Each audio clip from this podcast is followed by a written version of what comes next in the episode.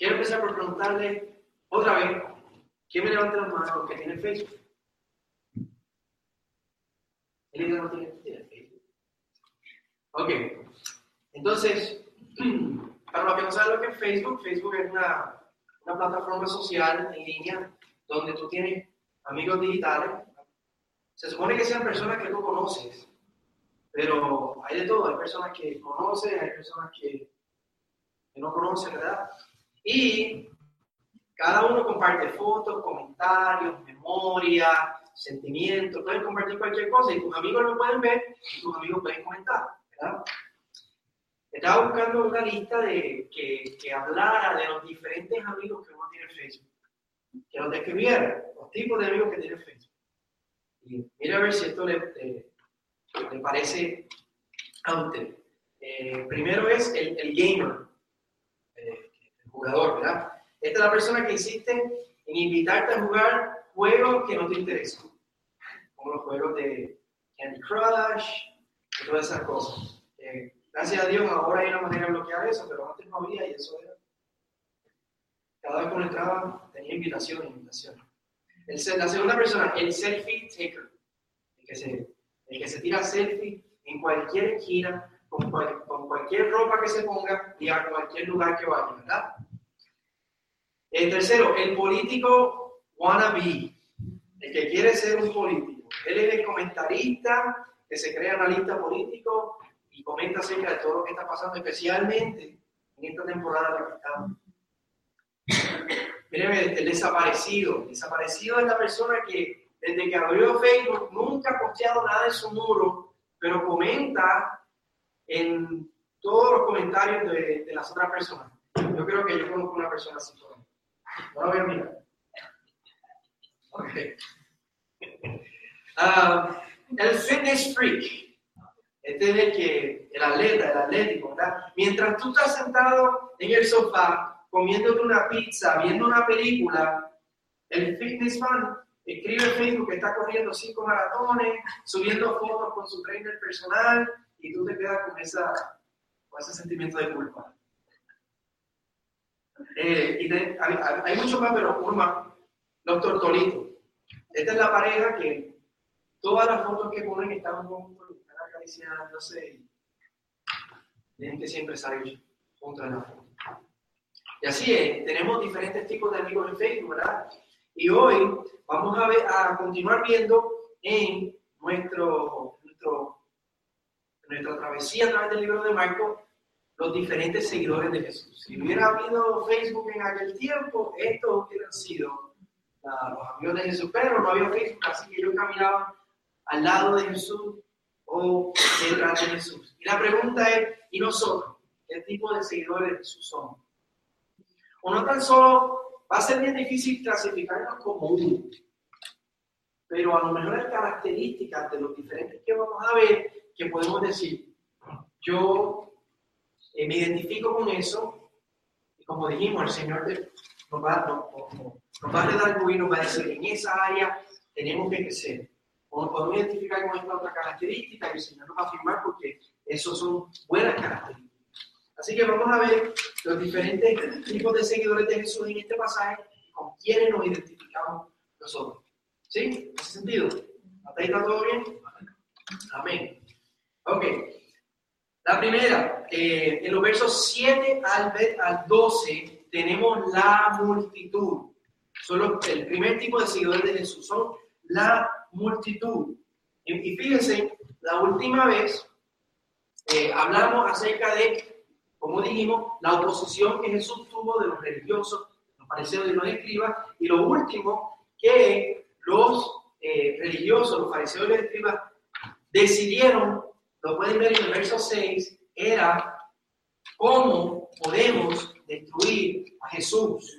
¿Cómo lo podemos destruir? ¿Y qué hace Jesús? Dice que Jesús se retira al mar. Se retira al mar para eh, repensar cuál es su misión. Y su misión es traer la esperanza, repensar qué es lo más importante. Lo vamos a ver en el libro de Marcos varias veces. Jesús retirándose. Después de que Jesús tiene eh, una situación, Jesús se retira están solas con Dios. Y aquí se retira el mar, pero dice que una gran multitud le seguía, porque la fama de Jesús está creciendo.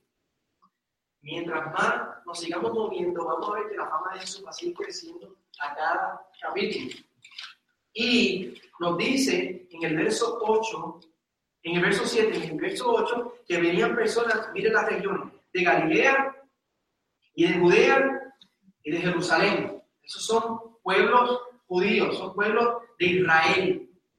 Y después nos dice, y de aún más allá Israel, dice, de Judea, del otro lado del Jordán, era al este de Jordán, Israel quedaba al oeste del Jordán, y de los alrededores de Tiro y de Sidón. Estos, estos últimos tres grupos no eran, no eran judíos, no eran del pueblo de Israel. Dios había trabajado con el pueblo de Israel exclusivamente. Las bendiciones de Dios eran para el pueblo de Israel exclusivamente. No porque lo merecían, sino porque era lo que Dios en su gracia había decidido, los había escogido. Pero ahora vemos que Jesús está haciendo algo diferente. Está dejando que otros pueblos vengan y escuchen y reciban las bendiciones. Y ahí estamos tú y estamos yo. ¿Algún israelita aquí? ¿Algún judío? No, somos multicultural, pero no tenemos todavía gente de Israel. ¿Verdad? Y esa es la ventaja. Lo que, lo que llaman la inclusión de los gentiles. El Evangelio incluye a todo el mundo y ahí lo vemos Jesús comenzando a hacerlo. Pero si vemos por qué lo están siguiendo, son personas que lo están siguiendo solamente por las bendiciones temporales. Mira cómo le dice a los discípulos, dice, le digo a los discípulos que le tuviesen siempre, en el verso 9, que le tuviesen siempre lista la barca a causa del gentío.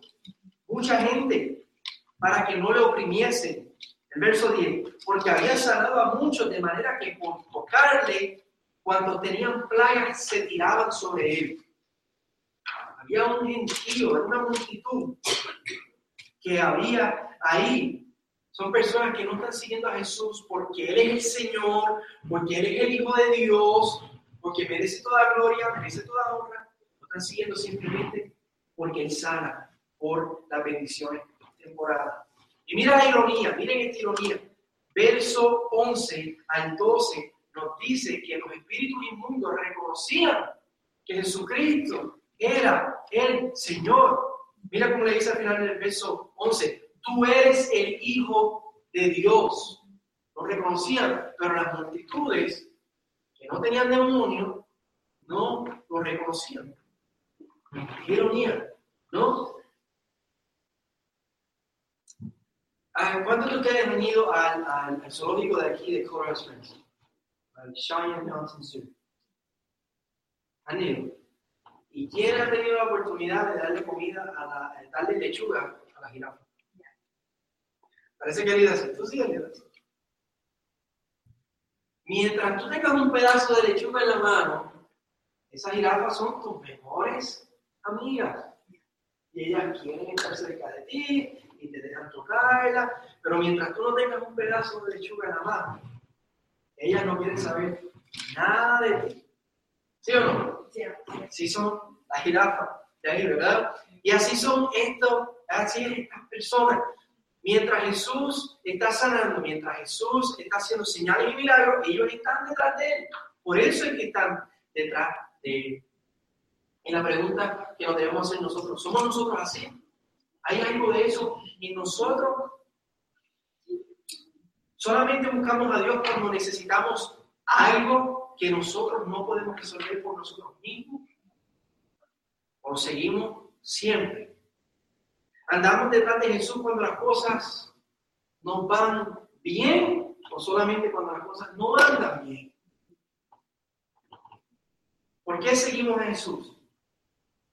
Somos nosotros que queremos las bendiciones de Dios sin tener el compromiso de seguirlo, no importa qué pase en la vida. En Puerto Rico decimos en, la, las vacas flacas o en las vacas gordas, seguir a Jesús, no importa qué. ¿Tenemos ese compromiso? Y viendo, viéndolo de, de otra manera, estamos nosotros participando, estamos nosotros haciendo algo para bendecir a las multitudes. Si tú no eres parte de la multitud, si tú eres creyente del Señor, estamos haciendo algo para eso que se hizo multitud, bendecirlo, para que al bendecido pueda escuchar el Evangelio. ¿Qué estamos haciendo para alcanzar a la multitud? Eh, y hago un paréntesis para nuevamente decir, por eso es que nosotros tenemos programa Manos que Ayuda, tenemos las clases de inglés, y tenemos las tutorías, porque yo no puedo ir por ahí sanando personas y liberando demonios porque no tengo ese don de Dios. Si lo tuviera, no Dios, pero no lo tengo. Pero sí puedo, podemos dar clases de inglés, podemos dar tutorías, podemos ayudar con aplicaciones de trabajo y cualquier cosa que el Señor nos ponga en la mente. Tenemos también ahora el, el campo de fútbol. Son bendiciones temporales, pero son maneras para alcanzar a la multitud y para que ellos puedan escuchar el Evangelio y de esa multitud salgan creyentes. ¿Qué estamos haciendo? Estamos haciendo eso. ¿Y qué estás haciendo tú para alcanzar a esa multitud? Cuando estamos apegados a las cosas del mundo, más que a Dios, es más fácil ser de la multitud. Cuando las cosas del mundo brillan más, son más importantes, es más fácil ser de la multitud. Pero recordar, cuando nosotros recordamos que este mundo, nos dice la palabra, va a pasar, se va a acabar, va a ser desechado, va a ser quemado. Cuando nosotros recordamos eso, nos damos cuenta que no vale la pena poner nuestra esperanza en las cosas de este mundo. Y lo único que vale la pena es acercarnos a Dios, a Jesús. Según de Pedro 3.11 dice, puesto que todas estas cosas han de ser desechas. Y, el contexto describe que va a ser, el mundo va a ser quemado por fuego, porque el Señor va a ser un mundo nuevo, porque este mundo está dañado por el pecado. Puesto que todo esto va a ser desecho, ¿Cómo no debemos nosotros andar de manera santa y piadosa? Santa y piadosa significa que lo que más valoramos es Jesús y no nada en este mundo. Las multitudes. Y ese es el primer grupo que tenemos, la multitud. El segundo grupo que tenemos son los discípulos. Versos 13 al 19 nos dice que luego de que Jesús estaba ahí oprimido, se fue otra vez, se, retiró otra vez, esta vez no al mar, esta vez se retira al monte. Eh, y la Biblia, cuando la Biblia habla del monte, habla de cercanía de Dios, habla de intimidad con Dios y podemos ver que Jesús se retiró para tener intimidad con sus discípulos. Y dice que Jesús llama a los discípulos, a los que Él quiere, y ellos vienen. Y no ha sido así lo que Dios ha hecho con nosotros en nuestras vidas, que nos ha llamado. Y no ha sido, hay personas que piensan y dicen que ellos siguen al Señor o ellos creen en el Señor porque ellos han tomado esa decisión. Y yo respeto esa manera de pensar, pero yo creo que nosotros, Él nos ha llamado a nosotros. Y nosotros le hemos seguido porque, porque Él ha tenido misericordia. Él, él, él arregló todo para que pudiéramos escuchar el Evangelio, pudiéramos creer en Él, él nos ha llamado. Y tú sabes por qué eso es importante, porque no se trata de mí. No se trata de que yo tengo la capacidad, se trata de que Él tuvo misericordia, Él nos llamó y Él se lleva la gloria. Y Él nos llamó para que estuvieran, dice que para que estén con Él. Miren el verso 14, estableció a los 12 para que estuviesen con Él. Recuerda esa, esa frase, para que estuviesen con Él. Esa es la descripción principal de un discípulo, estar con Jesús. Esa es la descripción principal. Y no tan solo para estar con Él, sino que los envió a predicar, para que tuvieran autoridad para sanar enfermedades y para echar fuera demonios. Jesucristo les dio una misión y nos ha dado una misión también a nosotros, para que esa esperanza que hablamos en el capítulo 1 ese también sea nuestro llamado, de ir y predicar a para que otros tengan esa esperanza. Los discípulos tienen el, la orden y el privilegio de predicar el Evangelio. Y fíjense que no eran hombres especiales. No eran hombres de, de alta jerarquía en la sociedad. Si, si vemos ahí, hay hermanos, hay pescadores. Está Pedro que negó a Jesús. Está Tomás, que después que resucitó no creyó que había resucitado. Conocemos la historia de, Tomás, que tenía que ver para creer. Y está hasta Judas Iscariote, el que entregó al Señor. No, que no era un hombre perfecto, no eran hombres especiales. Los discípulos no son gente perfecta, nosotros no somos gente perfecta, nosotros somos la gente ideal para ser discípulos del Señor. Tú eres la persona ideal para ser un discípulo del Señor porque eres imperfecto. Un atleta se dedica a su deporte. Acaban de pasar las Olimpiadas, ¿verdad? Un atleta se dedica a su deporte. Eh, la carrera de 400 metros, tenis, el fútbol, el baloncesto, la esgrima.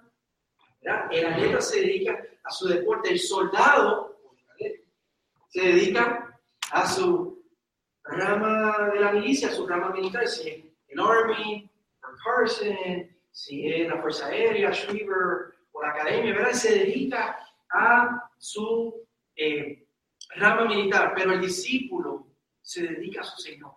Nuestro trabajo no es dedicarnos a un deporte, no es dedicarnos a una rama militar, nuestro trabajo es dedicarnos a estar con el Señor.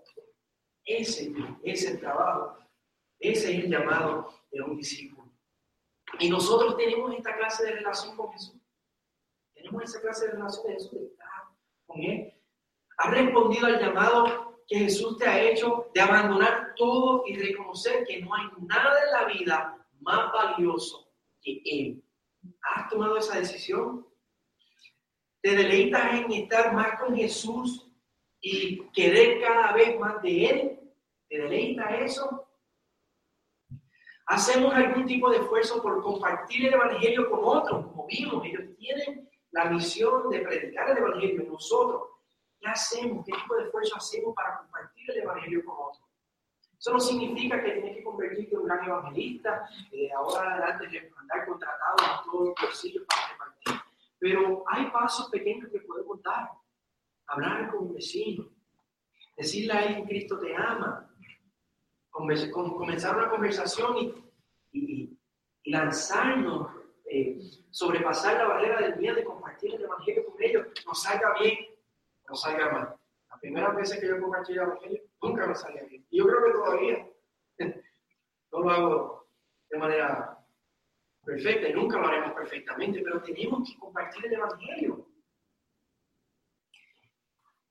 ¿Y qué cosa estamos haciendo para invertir en la vida de otro discípulo?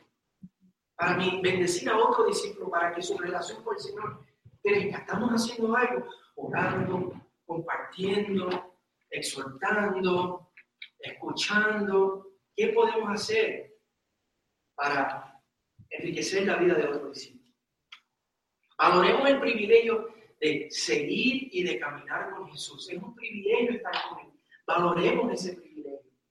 Lucas 9:23 dice que Jesús decía a todos, si alguno quiere venir en pos de mí, niéguese a sí mismo, tome su cruz cada día y sígame. La vida del discípulo no es una vida fácil, es una vida de, andar con la cruz, de sufrimiento. Pero abrazar esa cruz vale más que abrazar cualquier otra cosa en este mundo. Porque abrazar esa cruz significa estar con Jesús. Y estos son los discípulos. El próximo grupo que vemos son los incrédulos. Versos 20 y 21, como son poco los voy a leer, dice, se agolpó de nuevo la gente, de modo que ellos ni aún podían comer pan. Y cuando lo oyeron los suyos, vinieron para prenderle, porque decían, está fuera de sí.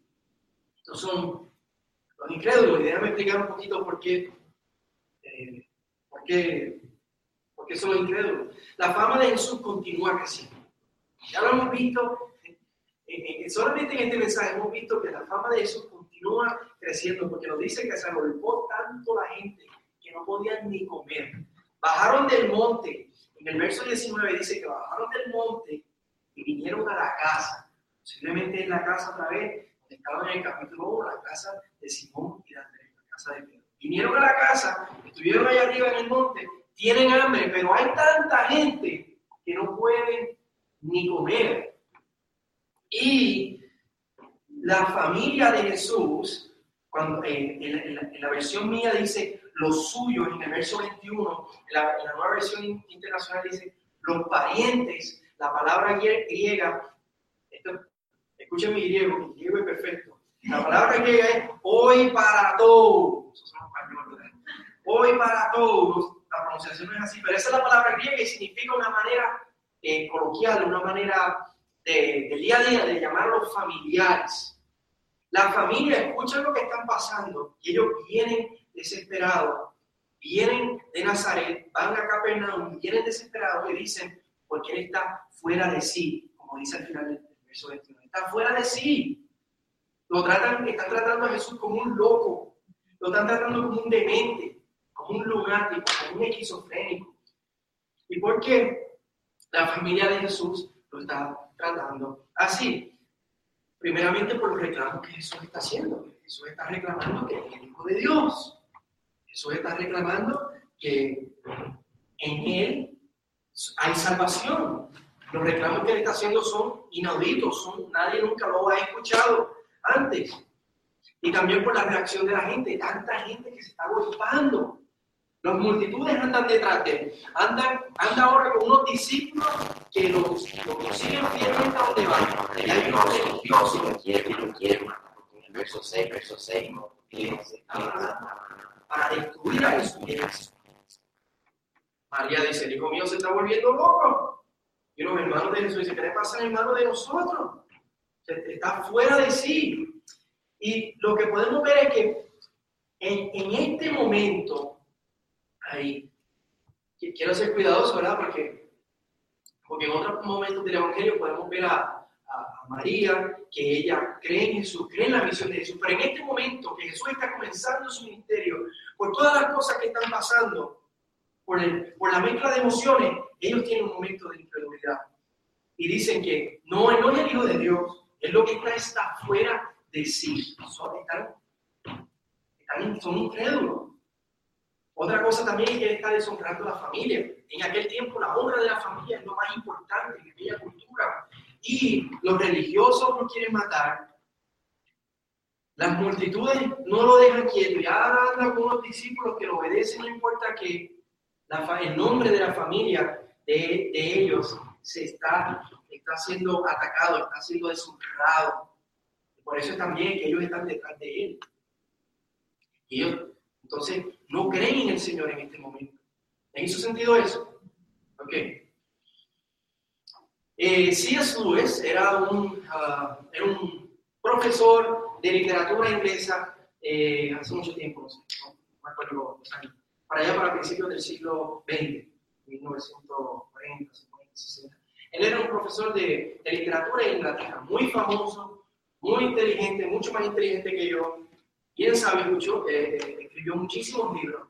Primero era ateo, no creía en Dios. Y luego, al estar eh, retando el cristianismo, se convirtió porque se dio cuenta que no, el cristianismo era real, no había manera de refutarle. Y él se hizo un apologeta. Es una persona que defiende la fe cristiana. Y una de las cosas que él decía es que él quería evitar que una persona dijera que Jesús era un gran maestro pero que no era Dios.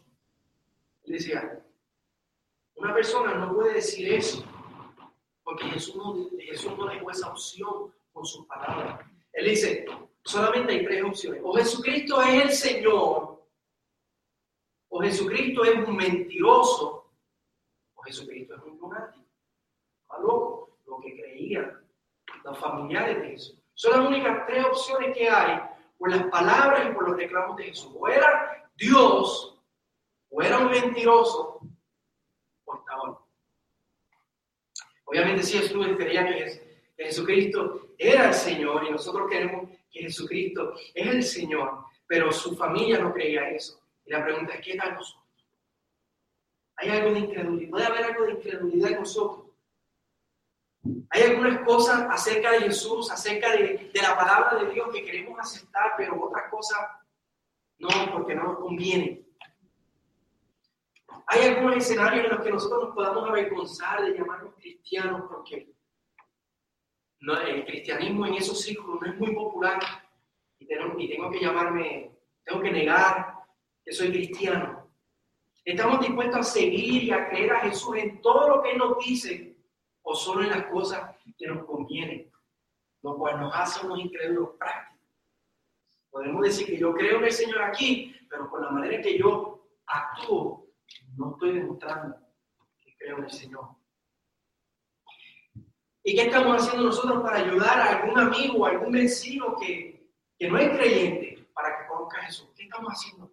Estamos hablando con él, estamos orando por él, estamos invitándolo a nuestra casa. ¿Qué estamos haciendo para que los incrédulos puedan conocer al Señor? Estamos invitando aquí a Iglesia Gracia ¿verdad? ¿Qué estamos haciendo?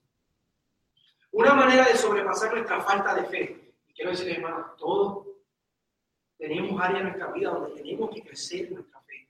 Tenemos áreas en nuestra vida donde tenemos que crecer en nuestra credulidad. Una manera de sobrepasar nuestra falta de fe o pasión por Dios es recordar el Evangelio. Recordar el alto precio que Cristo pagó para nuestra salvación. 1 Corintios 6:20 dice, porque habéis sido comprados por precio, precio de sangre. Glorificar pues a Dios en vuestro cuerpo y en vuestro espíritu, los son de Dios. Recordar el Evangelio, recordar ese alto precio que Él pagó por nosotros, nos ayuda a sobrepasar la incredulidad y entregar nuestras vidas al Señor cada día más y tener más pasión. Entonces, esos son los incrédulos, ¿verdad? Ahora vamos a ver eh, los opositores. Eso es versículo 22 al 30. Solo leyó Carmen, ¿no?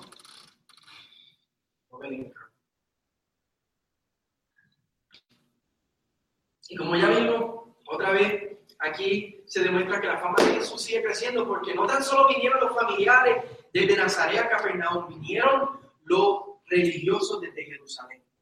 Desde el headquarters de eh, los escribas y de los fariseos, desde allá, enviaron a un grupo para investigar a Jesús. Si recuerdan, habían tomado consejo para destruirlo, así que para destruirlo hay que enviar a alguien a investigar para encontrar qué es lo que anda mal para destruirlo. Eso es lo que eh, está pasando aquí. Y llegan los investigadores religiosos y rápido dice que lo están acusando de tener a Belcebú. Belcebú era un nombre de, aquel tiempo bien regional para decir que tenía a Satanás, al diablo, al príncipe de los demonios y que de esa manera es que él está haciendo lo que él está haciendo. Así que salen tantos milagros, así que tantas señales, porque lo hace por el príncipe de los demonios. ¿Y qué Jesús les contesta? Jesús les contesta con lógica, les dice Satanás, no puede echar fuera a Satanás. ¿Cómo Satanás se va a atacar a sí mismo? No puede estar dividido contra sí.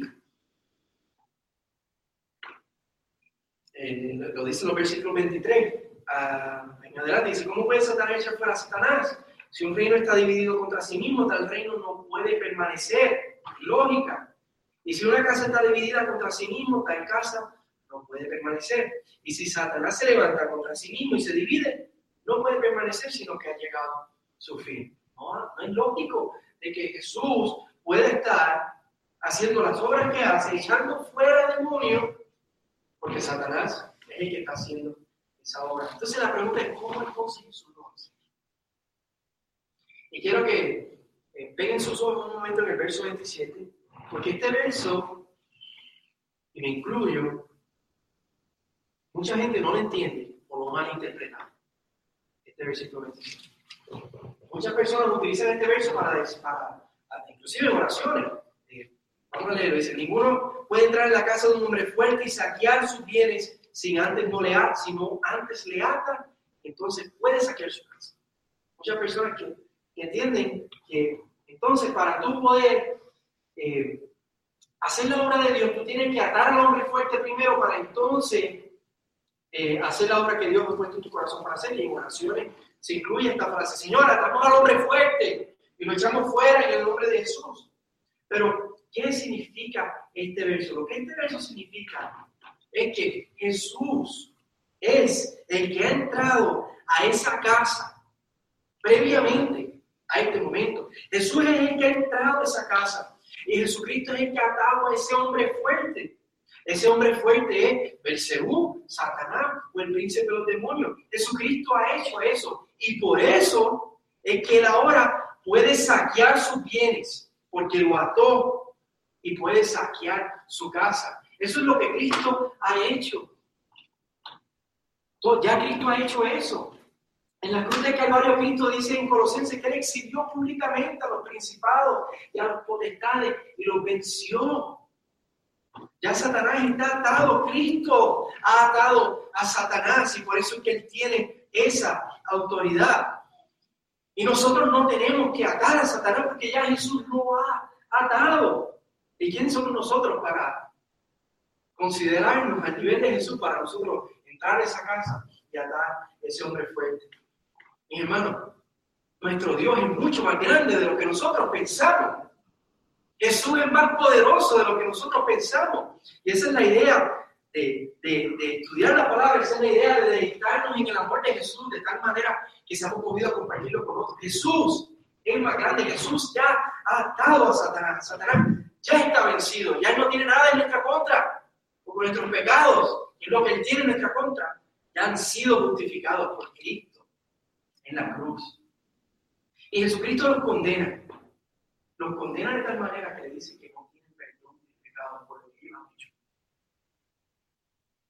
Por haber hecho, por haber hecho tal alegación. Por haber dicho que Jesucristo echa fuera a los demonios por el segundo.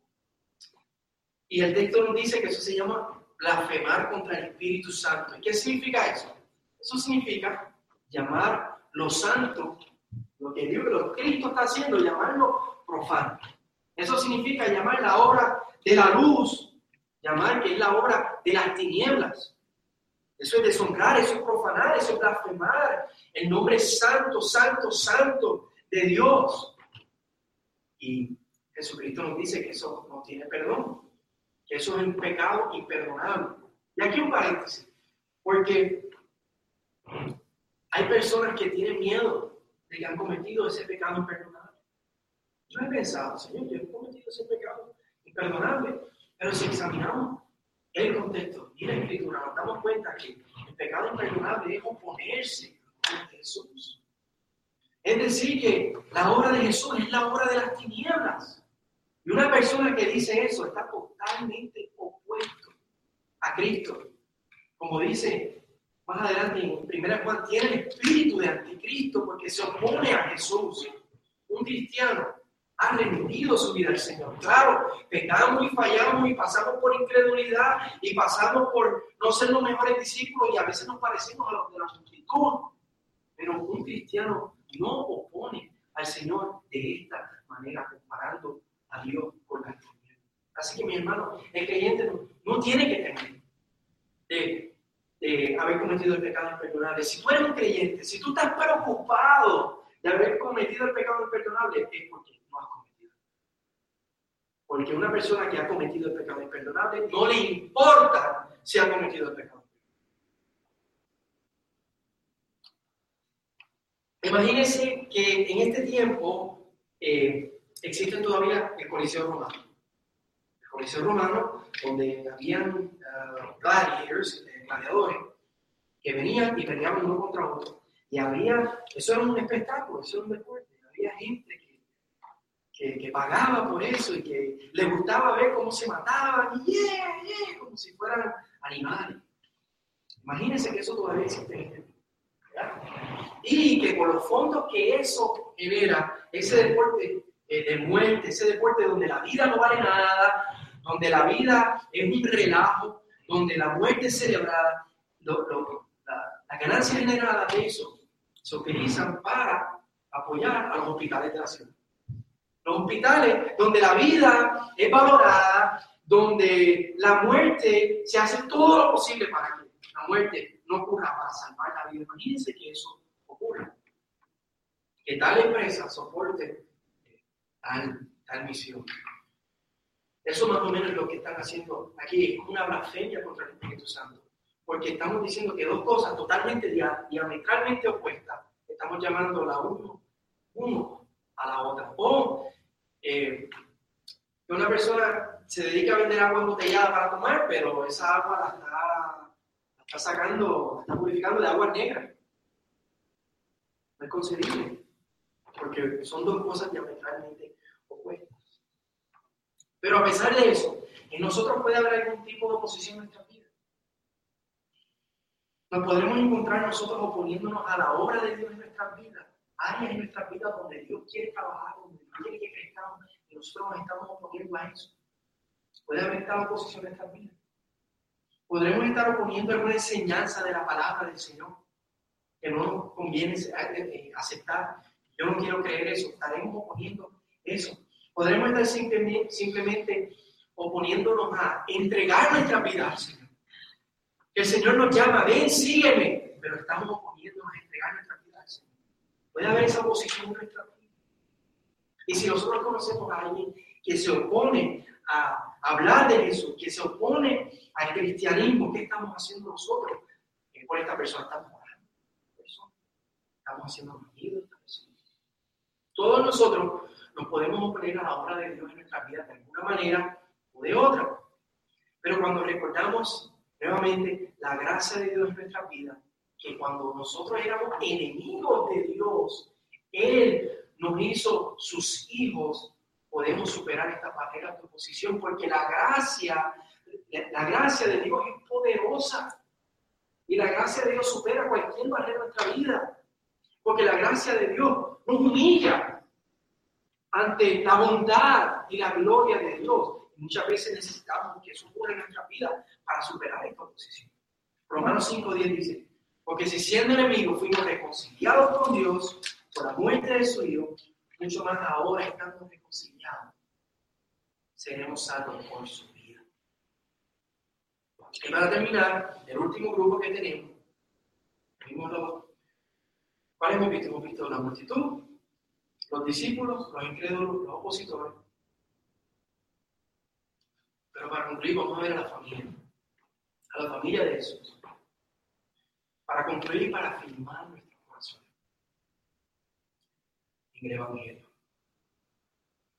Si recuerdan, en los versos 21 y 22, los incrédulos habían dicho que habíamos habíamos visto que ellos eran la familia de Jesús, ¿verdad? Y ellos vinieron a ver a Jesús y estaban diciendo, tenemos que llevárnoslo porque está fuera de sí, pero ellos se quedaron allá afuera de la casa, del monte, y Jesús tiene el encuentro con los religiosos, con los opositores, y ahora, verso 31 nos sigue hablando de la familia de Jesús, dice, vienen después sus hermanos y su madre, y quedándose afuera, fuera de la casa, enviaron a llamarle.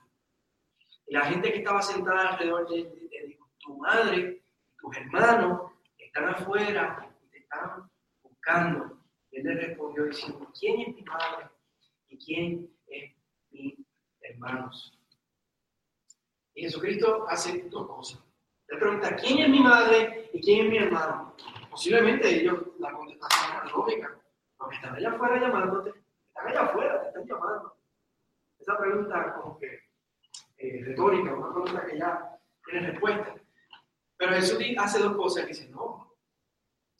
Lo primero que él hace es que, verso 24, mira a los que están sentados alrededor de él. Esos son los discípulos, son los que tienen más cerca. Lo que tiene sentado alrededor de él dice, he aquí mi madre y mis hermanos. Los discípulos son su madre y sus hermanos. Y luego mira, nos mira a nosotros, mira, porque verso 35 dice, porque todo aquel que hace la voluntad de Dios, ese es mi hermano, esa es mi hermana y esa es mi madre, nos mira a nosotros. Porque si nosotros hemos decidido hacer la voluntad de Dios, Jesucristo nos dice, tú eres mi hermano, tú eres mi hermano, Tú eres mi madre, tú y los discípulos son mi familia porque hacen la voluntad de Dios.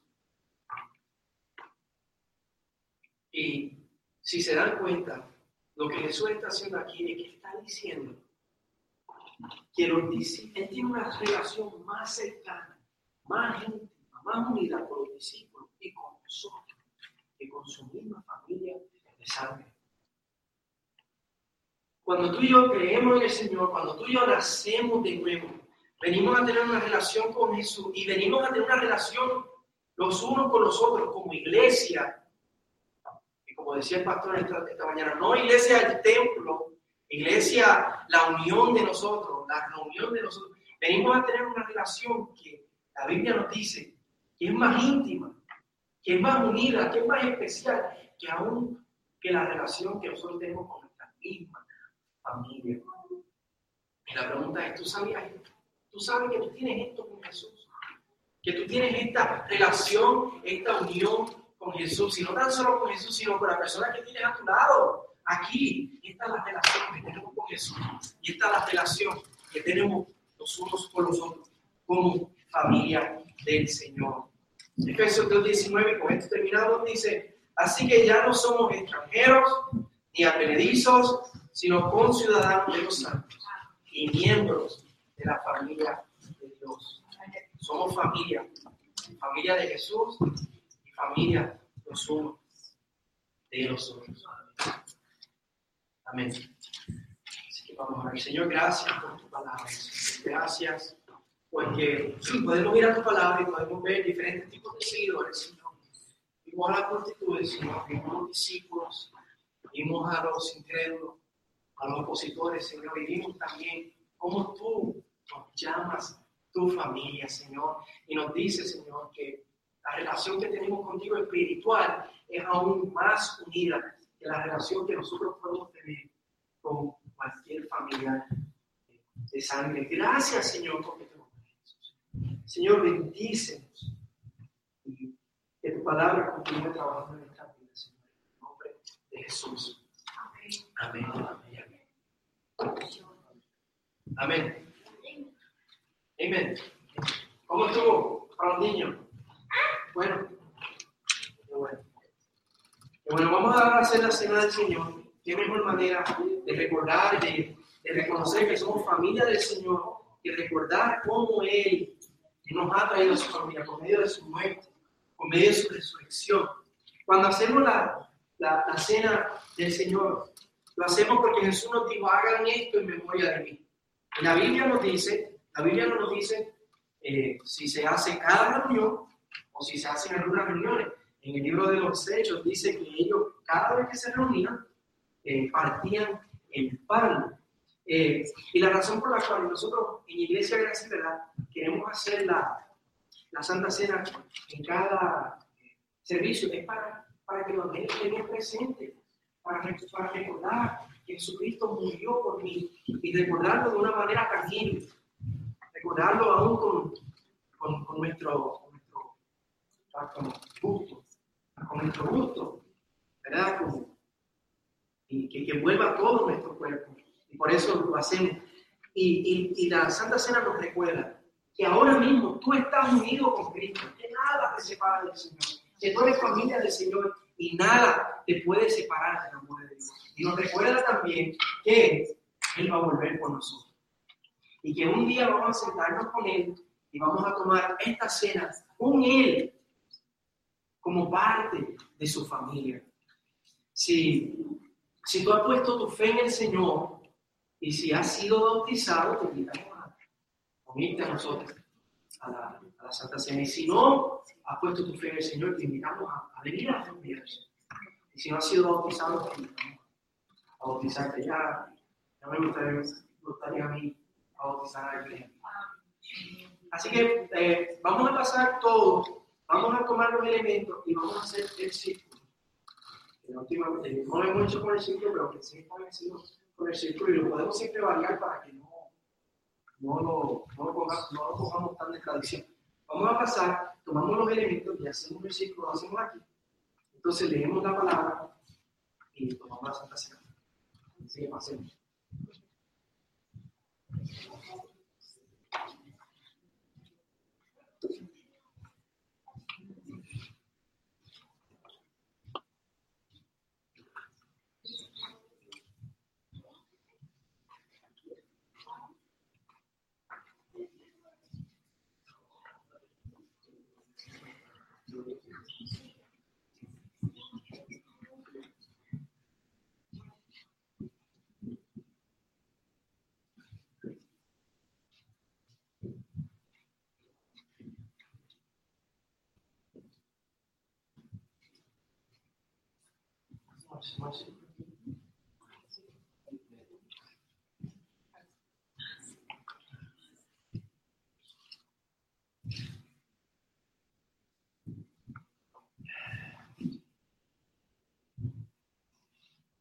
Esperamos que todos estemos aquí.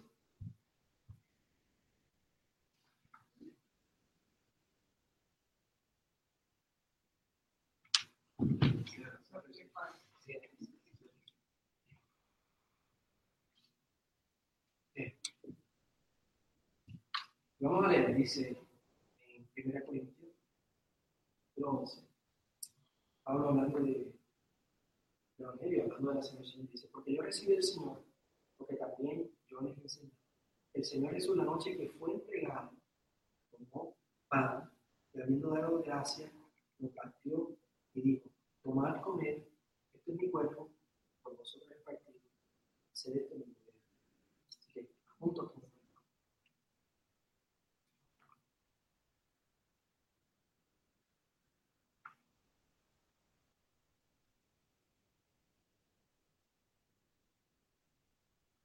verso 25 dice, así mismo tomó también la copa después de haber cenado, diciendo, esta copa es el nuevo pacto en mi sangre. Hacer esto todas las veces que lo bebieres en memoria de mí.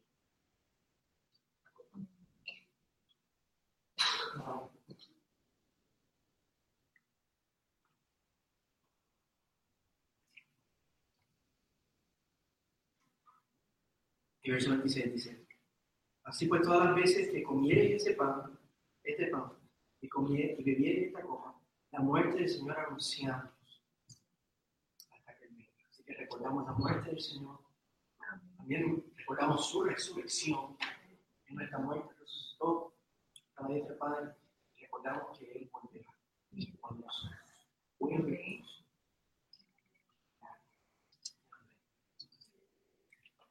Entonces, antes de irnos, vamos a, vamos a orar los unos por los otros.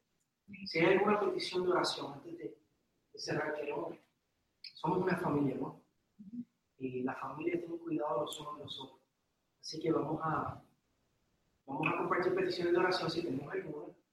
Y oramos antes de, antes de cerrar, oramos los unos por los otros.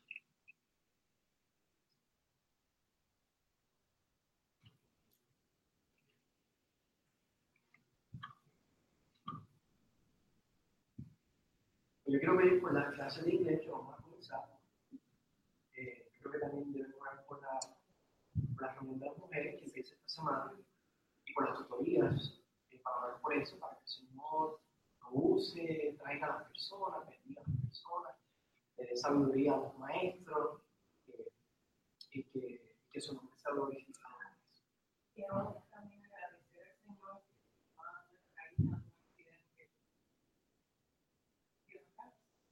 el carro fue de vida total, se descargó, fue bien teniendo, y gloria al Señor que el Señor la aguantó y está Gracias, Señor.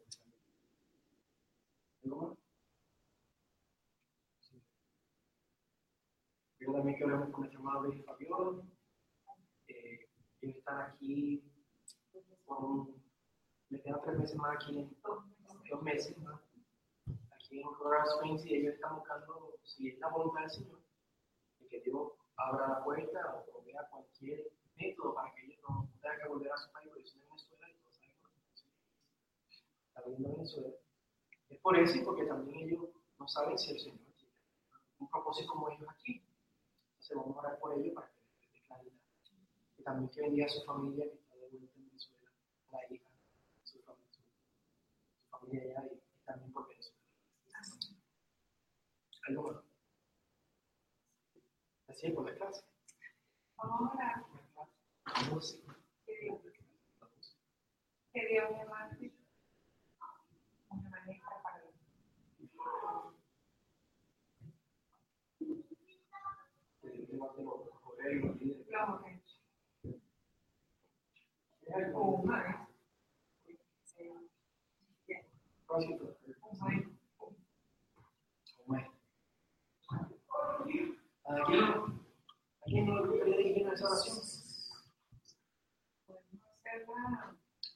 Todo juntos. Ah, no.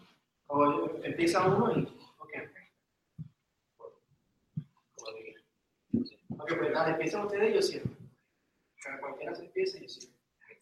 Amado Padre, bendecimos tu Reconocemos grandeza, vida. Reconocemos que sin ti nada podemos. El Dios sobre el. Tú nos has dado vida, vida física, pero más aún nos has dado la vida eterna a través de tu amado. Gracias, Señor, porque nos has constituido como familia, como hijos tuyos que son, coherederos de la gracia de Cristo. Padre, queremos poner delante de ti, ponernos de acuerdo, como hijos tuyos, como hermanos en la fe, como miembros de esta comunidad, para llevar ante ti, Señor, el anhelo de los sí, sí. Señor, es importante que en esta comunidad se siga, se continúe con el inglés como segundo lenguaje. Una comunidad hispana que tú has traído con. Muchos te conocen, otros no. Pero sabemos, Señor, que tu propósito se cumplirá. Si te pedimos, Padre, por los siervos, por el espacio, por el tiempo, eh, de, de, los servidores y de las personas que han decidido para que reciban la, la, la clase de inglés. Tú conoces todo, tú estás presente en todo. Si tú tienes la capacidad de hacer tu omnisciencia, está en todos los casos. Así que sencillamente conociendo tuyo, te pedimos para que obres con poder, porque la gloria. Sí, sí, te lo venimos creyendo, sabiendo que tu propósito se cumplirá en el nombre de Jesús. Amén.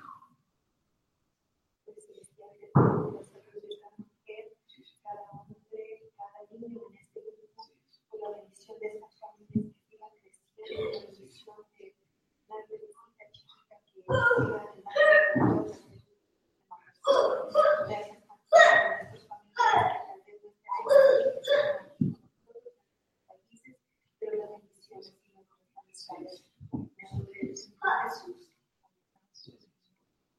la que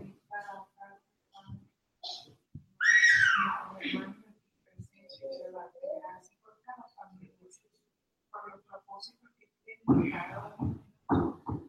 Padre, queremos levantar aquí nuestra congregación por los intereses de los niños, esas personas que tienen para enseñar, descubrir su capacidad, sentir tu conocimiento, para que los niños conozcan de Jesús más profundamente.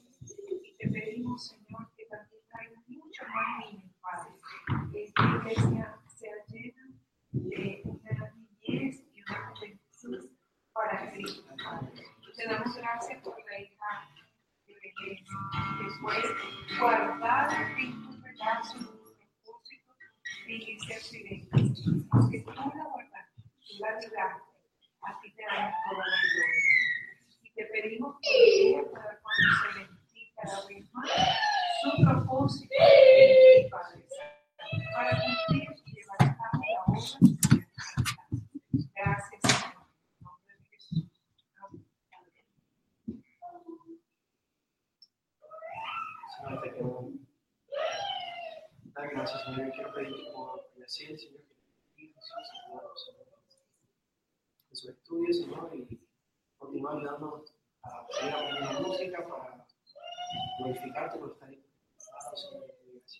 que vuelvan a Venezuela, Señor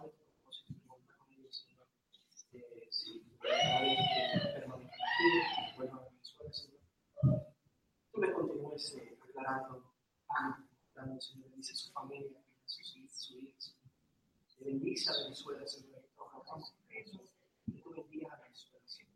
Tengas paz en Venezuela, que tú tengas el, sabemos que tú tienes el control, Señor, que es soberano. Como hemos visto, esos día tú has entrado, Señor, a la casa y has dado los recuerdos y nos regocijamos en eso, Señor. Simplemente nos recordamos y. Señor, bendícenos a todos, Señor, y nos de vuelta a nuestra casa, Señor, ahora en tu. Te pedimos por los que no pudieron llegar, que les bendigas, que, que les animes, Señor Dios, y que sigas, te sigas glorificando en tu iglesia, gracias a la palabra. Señor, en el nombre Jesucristo, nuestro Señor y Salvador, a quien hemos celebrado y recordado en en el nombre de Jesús.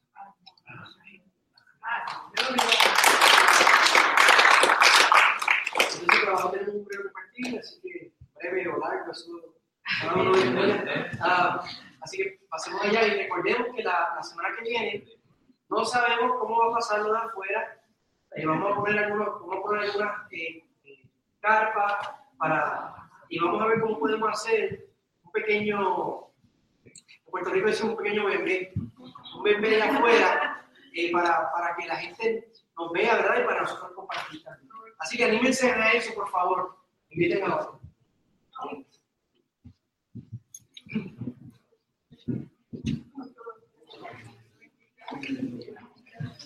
Entonces,